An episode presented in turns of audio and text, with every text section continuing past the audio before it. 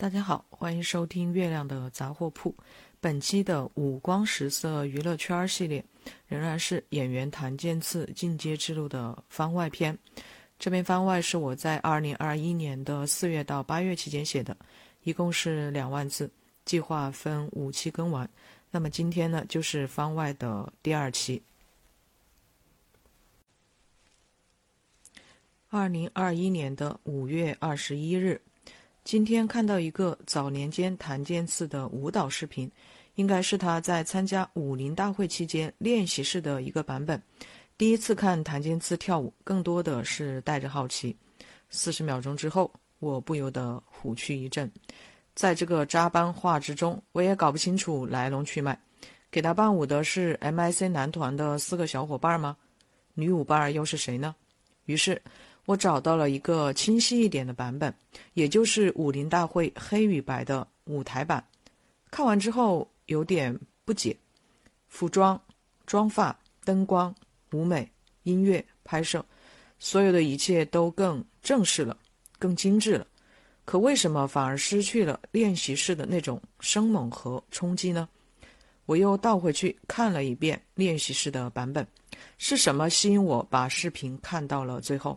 我想，是谭健次在跳舞时的爆发力、控制力、自信、松弛以及综合作用下的感染力。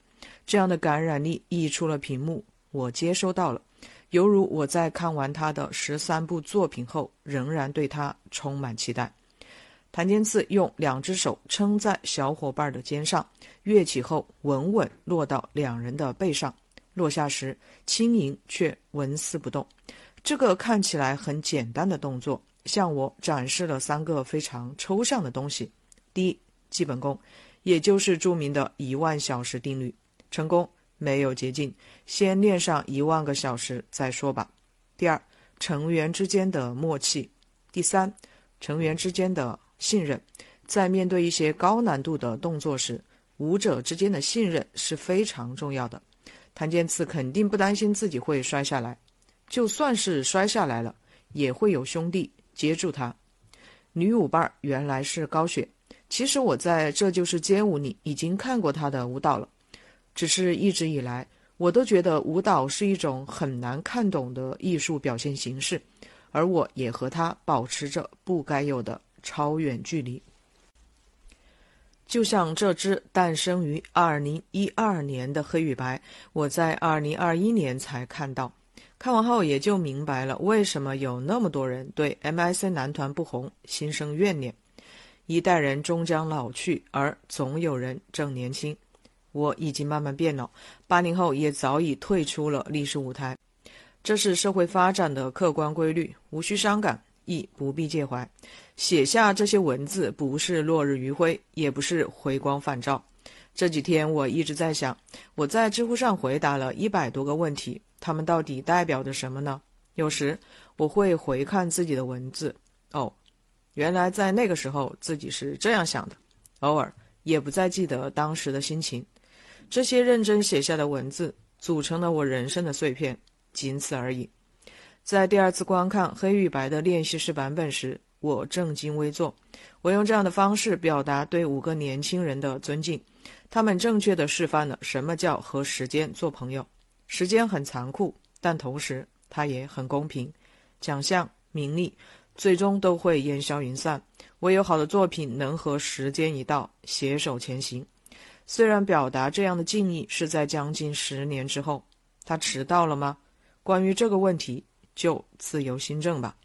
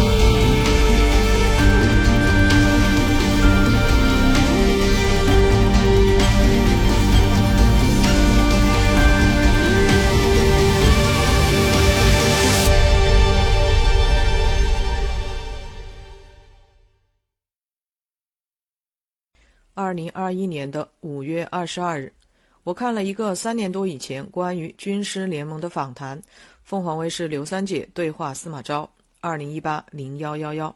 我其实是喜欢看演员访谈的，但每次在观看前又有些矛盾，没别的，就只是怕自己觉得这个演员肚子里没货。谭健次的访谈看得很少，对刘三姐这个人也不了解，在观看这四十五分钟的视频时，还是很愉快的。谭健次隔空回答了我在前文里提到的很多问题，比如在拍摄《军师联盟》时有没有提前进组，在片场是怎么学习的，没有开拍之前是否会焦虑，又是如何克服的，做了哪些案头工作，怎么理解司马昭这个人物，又用了怎样的方式去靠近他。纵观这些答案，可以看出采访还是很专业的，问的都是和表演作品相关的问题，当然主持人也是挖了坑的。比如，你和李晨演的曹丕谁更好之类的，这些都是常规操作，并没有对谭健次下狠手。之所以看完这个访谈要留下文字，是想写三点：一是谭健次对于能饰演司马昭这个角色，能去到军师联盟这个剧组，有着非常准确且深刻的认知。他的思维方式和我有点像，略显老派。按照我们的想法，初入职场的新人应该要走一些弯路，演一些乱七八糟的角色，吃一些苦头，然后才能演到司马昭。所以他说自己相当于走了个捷径。就像我在前文所写，在演员的这条道路上，谭健次几乎没走弯路，当然苦还是吃了的。二是，在某个时刻，谭健次从被访者变成了观察者，眼前的刘三姐就是他的观察对象。这也导致这个访谈有一丝丝的见离感。三是当主持人提到司马昭更像是一个功能性角色时，谭健次明显是不赞成的，但是他的反驳方式非常的委婉，这一点对我本人尤其有借鉴意义。从这个访谈里，我感受到了谭健次的真诚与温和。他不是那种个性鲜明的演员，谭健次看起来比较沉稳，比二十七岁的年龄要成熟一些。当然。也有可能是因为这个访谈的性质决定了访谈的基调，谈论的是历史题材，就是在欢脱的演员也会把性格中活泼的那一面收一收。我一般看演员的采访时，会想象他表演起来是什么样子，很少有让我惊讶的，就是演成了我意想不到的样子。不过谭健次却让我有点无从判断，我不太知道他会演成什么样子。因为在这个访谈里，我感到他有点让人难以琢磨，有时不太知道他心里到底在想什么。他坐在那里，不是那么亲切，也没有生人勿近，可以和你聊得很开心，但不会太快向你敞开心扉。对，这就是我们常说的分寸感。谭健次在这个访谈里多次提到自己是在感受角色，关于这一点，我再找时间另写一篇。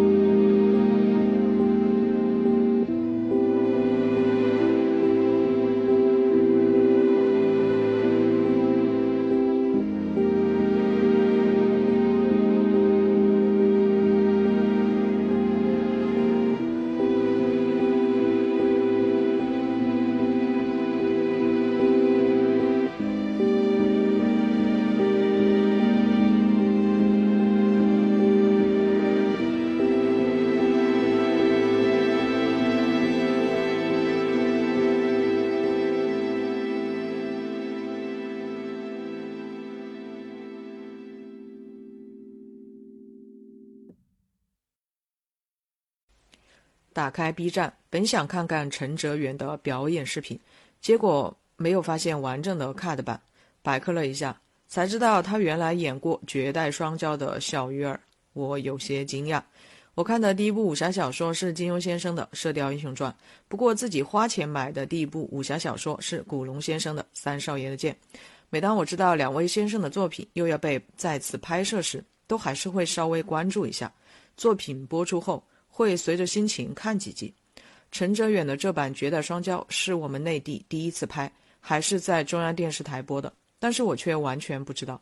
我想，除了自己消息闭塞以外，还有一个重要的原因：这一版是拍给九零后看的。作为八零后的我，已经不是这个戏的目标受众了。我一直秉持这样的观点：不要把经典当作神一样供起来膜拜。经典作品在被不断翻拍的同时，每代人也在赋予它新的内涵，而每代人都有自己趋同的价值取向，自然也有权利去选择自己心中的经典。如果说到《绝代双骄》，说到小鱼儿，我的脑海里第一个蹦出来的是梁朝伟。还记得电影《摆渡人》上映之后，有人自我淘汰为王家卫的前粉丝。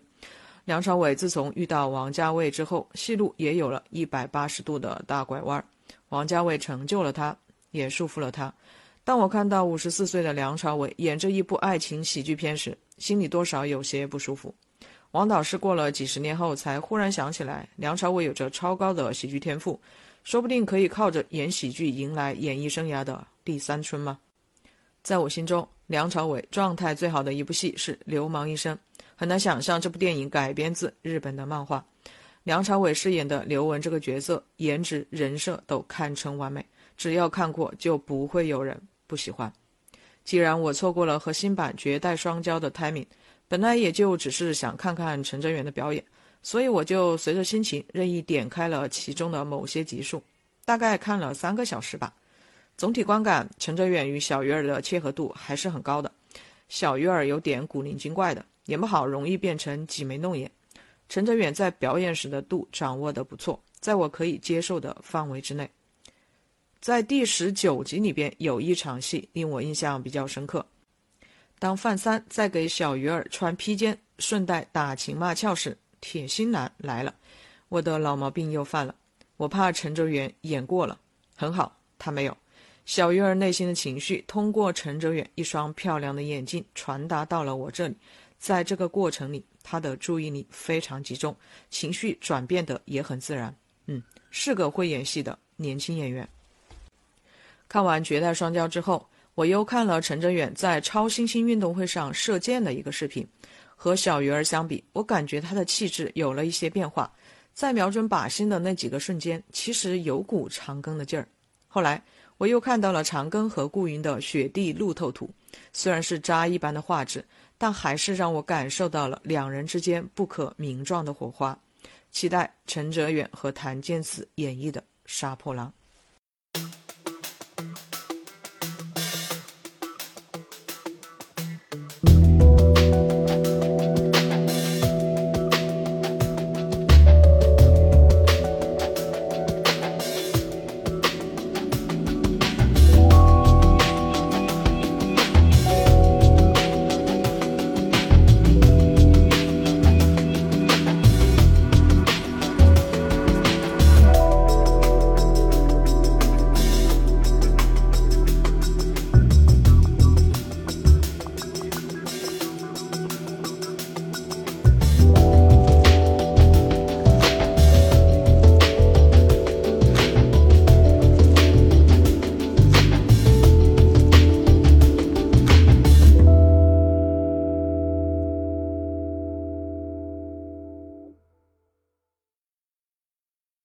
次看《杀破狼》这本小说，看了两章就想放弃。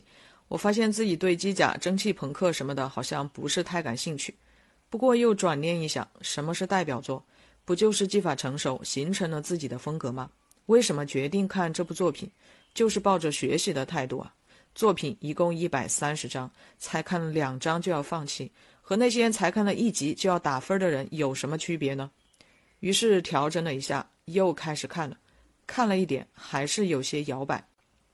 就在这摇摇晃晃中，看到的那句“陈顾云救驾来迟了”，这是一句很普通的话，但不知为何，却在我的心中生出了很奇妙的感觉。于是，我决定把《杀破狼》看完。看完小说之后，觉得长庚和顾云的感情线写得很好，又专门花时间做了整理。那么，我为什么会喜欢这样的感情线呢？我想。我之所以会喜欢，可能是因为那些我不喜欢的桥段，通通都没有出现吧。第一，靠误会推动感情的发展，这是我非常不喜欢的一种方式。明明一句话就可以说清楚的，偏偏不说，然后误会越来越深。单纯觉得这样的方式没意思，很无趣。第二，因为第三者的介入，让感情发展充满曲折。谈恋爱时，如果有第三者介入，很容易被贴上渣的标签。把复杂的人物做简单化处理也没什么意思。在结婚后有第三者介入，那就是要讨论婚外恋。婚外恋其实是个很严肃的社会性话题，但如果创作者没有切身的婚姻生活经验，很难做到力透纸背。第三，在分手时说出很重的话，然后又复合，我们不能无视因言语造成的伤害，因为那些伤害不会消失。镜子破了就是破了，没有所谓的破镜重圆。既然经历了风波，也就获得了一种全新的关系。只是和同一个人再次开启一段全新的关系之前，需要先行处理好那些无法回避的过往。第四，这个世界有没有纯粹的爱情呢？不知道，但就是不喜欢让一方过多的奉献牺牲这样的剧情。眼泪与苦情齐飞，看起来就特别的没劲儿。第五，把人物推进极端的环境，比如我要跳崖了，你跟不跟着我一起跳？大难临头了，你准备怎么飞？以上这些我不喜欢的内容，全都没有出现在《杀破狼》里，真是太难得了。总结一下，在描写爱情这个题材时，我不喜欢靠外力推动感情发展这样的写法。但如果弱化外力因素，只能把笔墨转向人物的内心世界，这样的话就会让写作面变得很窄，可以发挥的空间也很小，很容易变得无法继续向前。我想，这就是普通写作者和优秀写作者之间的区别了。杀破狼对长庚和顾云的感情描写非常的精彩，感谢作者向我呈现了如此美好的一段感情，虽然它是一个过于浪漫的。童话故事，山河不足重，重在遇知己。这是《山河令》里周子舒的一句台词。这句台词也是贯穿全篇的主旨。他强调的是一个“遇”字，仿佛只要两个人相遇，就会万事理成。而在我看来，《杀破狼》更具有现实指导意义。长庚向我示范的是如何去面对、经营一段不平等的关系。穿新鞋子打脚是件正常的事情。可是有双凉鞋，明明每年夏天都在穿，为什么刚穿的时候还是会打脚呢？我明白了，在这个世界上，没有任何一种关系是一劳永逸的。如果你在意和看重某段关系的话，那你一定不能只是站在原地。杀破狼很好的展示了这种动态的平衡。长庚的处理手法十分的唯物主义。这个人虽然站在我的身边，但其实他离我很遥远，在他设想的未来里，可能并没有我的存在。那么我该怎么做呢？去看看长庚的做法吧，去深刻体会并实践“进攻才是最好的防守”这句话，向长庚学习进攻手段的多样性，学习如何在不同的场合使用不同的手段。要想和灵魂伴侣成为命运共同体，长庚经历了漫长。艰难，甚至是自虐式的成长。所幸，他心中的目标从未动摇。他也成为了一个独立、矛盾而又充满魅力的个体。当他和所爱之人真正并肩前行时，真是令人无比动容。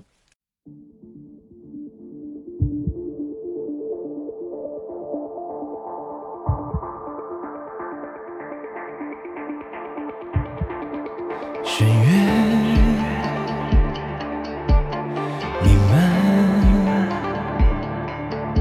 是谁迷失在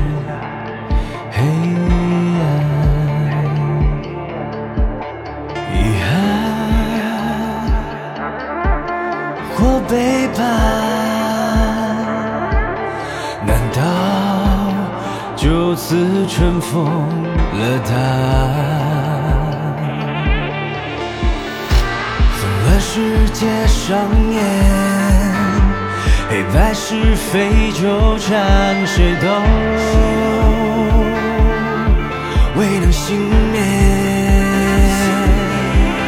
就让手中画笔去穿针引线，解构尘世间，迷惘沦陷，一切。去解开人性，虚情假面，寻灵魂真相，说善恶之约。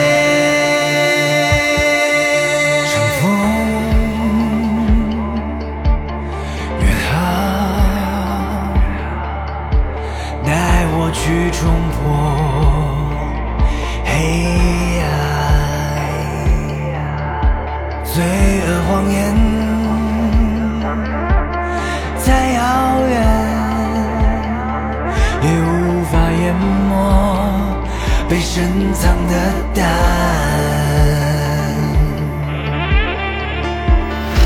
就算乌云满天，仍要失望，彼岸真相才是终点，花却。